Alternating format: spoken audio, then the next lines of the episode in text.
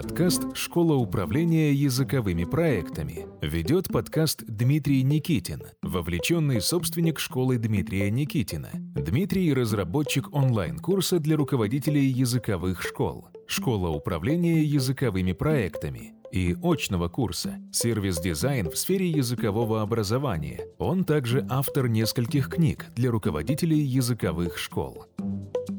Дорогие друзья, здравствуйте. Меня зовут Дмитрий, я работаю в школе Дмитрия Никитина. Добро пожаловать в новый эпизод подкаста, который называется «Школа управления языковыми проектами».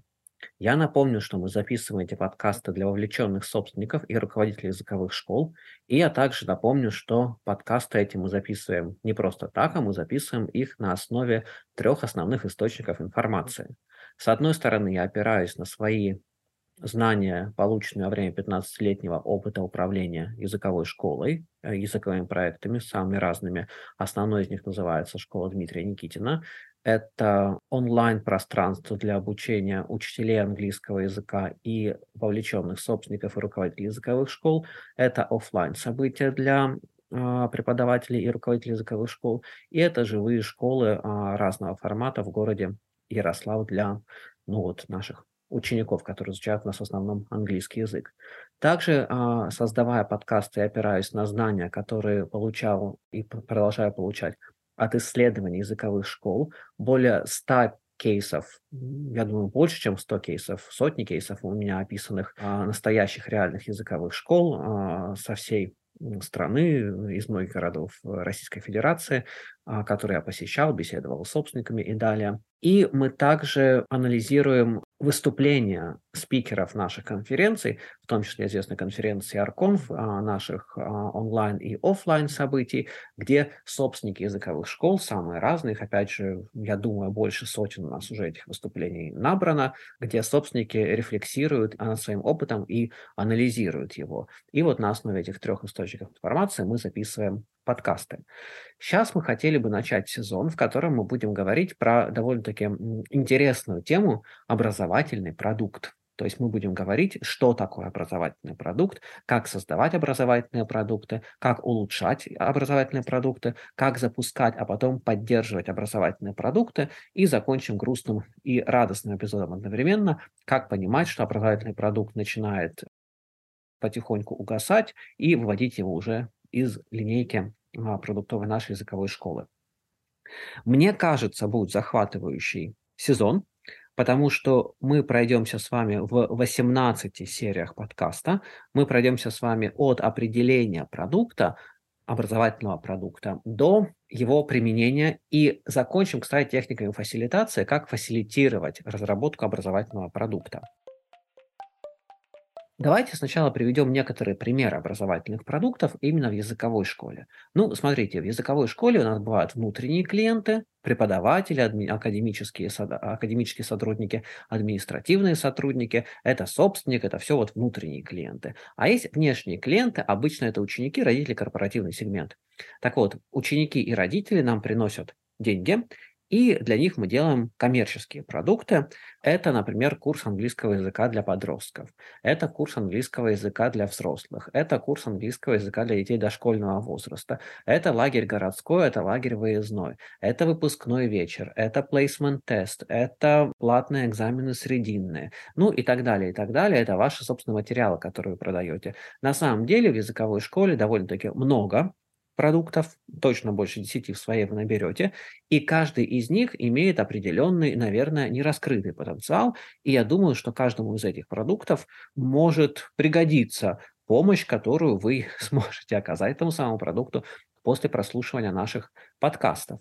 И есть продукты, которые мы делаем в языковой школе для внутреннего клиента, то есть, например, система повышения квалификации административных сотрудников да, или система посещения занятий, или корпоративная вечеринка для сотрудников. Вот это внутренние продукты, за которые мы прибыль не получаем, но они необходимы для того, чтобы организация нормально функционировала и оказывала еще более высокий сервис и предоставляла еще более высокие образовательные услуги а, нашему главному клиенту, ученику.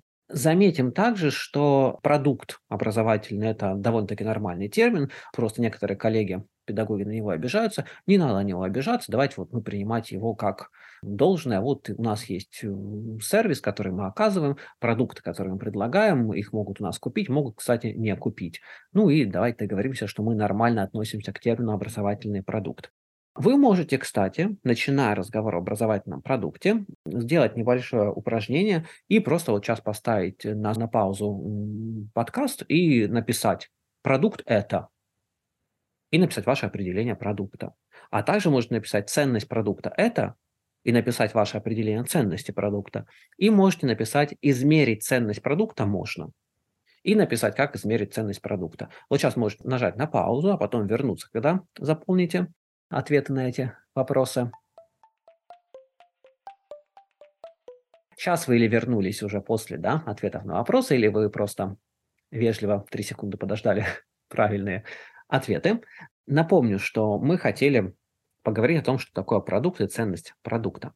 Так вот, продукт – это результат умственной или физической деятельности, который предоставляет возможность трем главным заинтересованным сторонам он предоставляет возможность ученику или родителю, нашему клиенту, удовлетворить свои желания, потребности и достигнуть целей. Вот это интересно, друзья. Продукт одна из трех составляющих продукта, из трех, не единственная составляющая продукта, это наш клиент. И продукт, который мы предлагаем, например, курс английского языка для подростков, он должен удовлетворять цель клиента. Мы иногда путаем цель клиента и шаг к цели клиента. То есть мы считаем, что, например, ребенок, который знается там в каком-то шестом классе past simple, да, его уверенно применяет, достиг своей цели. Нет, это наша с вами цель была. Научить его past simple, у него цель совсем другая, и у его родителей цель совсем другая. Или переехать в другую страну, или поступить в зарубежный университет, или уверенно чувствовать себя на уроках английского языка в общеобразовательной школе. И далее. Далее, продукт предоставляет определенную возможность языковой школе. То есть это вторая важная составляющая продукта. Он предоставляет ценность языковой школе как бизнесу. А какова же ценность продукта может быть для языковой школы как бизнеса? Ну, это капиталистические метрики. Мы увеличиваем долю рынка в определенном сегменте или определенном продукте. Например, мы обучаем английскому для сдачи экзамена IELTS на высокие баллы онлайн мы можем просто увеличивать количество клиентов по всей стране вот именно вот по этому сегменту узкому. Или мы можем сказать, мы обучаем всех абсолютно без разницы какому продукту. У нас очень много продуктов, очень широкая линейка. Мы учим английскому языку всех на свете на районе на каком-то, да, в городе, и все в этом районе к нам только ходят. Мы определились, что вот мы территориально себя ограничили.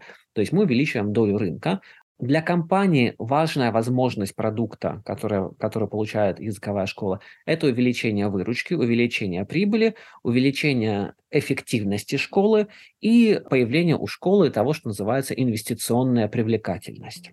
Вот это вот важно для компании. Хотите попробовать на практике инструменты создания образовательных продуктов? Присоединяйтесь к очному курсу «Сервис-дизайн в сфере языкового образования». Регистрация на сайте dnschoolinfo.ru и, наконец, есть третья составляющая продукта – это сотрудники, академические сотрудники, административные сотрудники школы и, ну, скорее всего, основатель школы, вовлеченный собственник школы. Чем же для нас возможность продукта? Нам продукт должен предоставлять возможность изменить мир и себя, изменить мир к лучшему, получить некое признание мы все хотим. Вот э, люди, которые внутри делают продукт. Мы хотим исполнить свою мечту, реализовать свое предназначение. Это то, что называется самореализация. Да?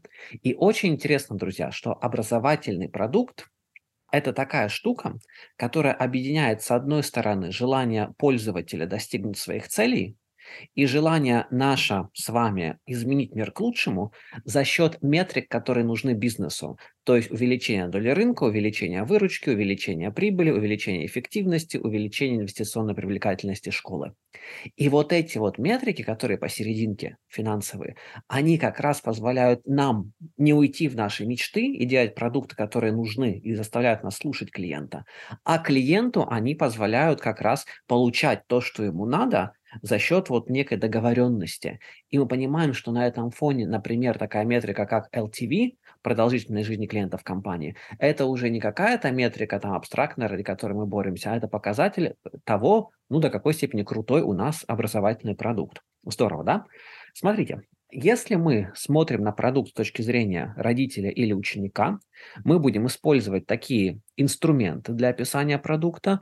Я про них рассказывать не буду подробно сейчас, про некоторые расскажу в дальнейших эпизодах, но все эти инструменты можно погуглить, а еще ненавязчивая реклама. У нас курс идет очный, называется сервис в сфере языкового образования. Вот там мы прямо пробуем эти инструменты, прямо вот конкретно. Так вот, а, если вы создаете продукт с точки зрения пользователя, вам могут потребоваться такие инструменты, как User Story Mapping, как эмоциональные карты, как Jobs to be done, один из моих любимых, погуглите, Jobs to be done, классный инструмент. Или приходите на курс про сервис-дизайн в сфере языкового образования, попробуем порисовать а, карты и канвасы в стиле Job to be done. Custom и Journeys разные варианты. То есть у вас будут для создания продукта использоваться различные клиентоцентричные подходы. Если мы говорим о том, какими терминами и метриками оперируют создатели продукта на уровне владельца бизнеса и сотрудников, преподавателей и административных сотрудников языковой школы, то там у нас уже появятся такие слова, как видение, ценность, миссия организации. И по большому счету вот мы будем работать над тем, чтобы наш продукт соответствовал нашим личным целям, целям компании, чтобы он а, помогал нам реализовать наши мечты. А посерединке мы поймем, что продукт является и ориентированным на клиента, и удобным клиенту, и соответствует нашим миссиям и каким-то идеалам, морально-нравственным, если желаете, мы поймем, когда у нас появятся показатели, важные для языковой школы как бизнеса. А это будут известны нам показатели возврат инвестиций, return on investment, это будут показатели profit, показатели value, показатели market share, показатели Profit Loss Statement и прочие уже финансовые выражения. Так вот, еще раз, эти финансовые выражения и сухие цифры, они прекрасны, потому что они показывают, до какой степени мы сделали продукт, который классный для нашего пользователя. Вот это интересно. У продукта есть еще такая штука, называется ценность продукта. И очень часто говорят, продукт должен иметь ценность, не говорят, что такое ценность. Так вот, друзья, есть формула ценности продукта. В нашем случае ученик плюс результат деятельности равно возможность – это формула ценности. Еще раз. Ученик плюс результат деятельности равно его возможность. И сие есть ценность. Поясню. Для клиента на самом деле вот выучить этот самый past simple, пресловутый, который мы сегодня уже упоминали, а для ученика, для нашего, будет результатом деятельности наравне с другими результатами деятельности он получит свою возможность сдать международный экзамен по английскому языку, который даст ему что-то, что-то. Получить работу в зарубежной компании, что даст ему то-то, то-то. Вот это вот очень интересно. И вот это вот есть ценность для клиента. Но здесь, опять же, смотрите, такая штука, что есть клиент, ученик, а есть бизнес, языковая школа. И опять для бизнеса показателями ценности продукта будут все-таки финансовые показатели. Это снова возврат инвестиций, тот самый return on investment, это оборотные ведомости, это доля рынка, какую долю на рынке мы занимаем с нашим продуктом, потому что очень грустно сделать крутой продукт, которым пользуются 4 человека в вашем городе, а вы два года потратили на разработку. Это маржинальная прибыль, которую мы, ну да, очень аккуратно считаем в последнее время ну и всегда, видимо, а, и это объемы выручки, объемы поступлений.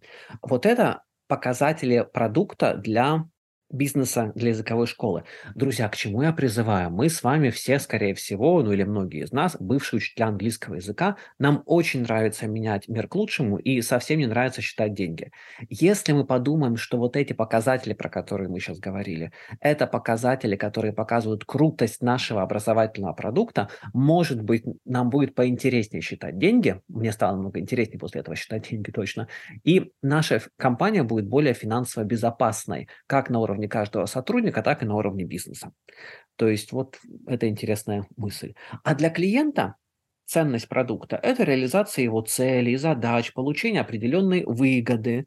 Это преодоление сложности, кстати, что интересно для клиента, ценность продукта. Обойти сложность каким-то образом. Вот не могу я спокойно гулять а, за границей, мне нужен переводчик. Не могу я купить дешево что-то, мне нужно переводчика нанимать или дорого покупать. Не могу я получать больше зарплаты, потому что не говорю на языке. Не могу я обучаться по узкой специальности, потому что все на английском языке. Да? И как я могу обойти эту сложность? Возможность выучить английский язык. И для клиента также ценны эмоции, тот позитивный опыт, который он получает. И поэтому, когда говорят, ну а зачем там школе быть душевной, зачем школе доставлять удовольствие клиенту в процессе, давайте мы лучше его там а, любыми способами научим, и он ЕГЭ сдаст на 90 баллов. А, нет, клиенту важны эмоции и опыт, это уже общепринятые показатели ценности продукта для клиента.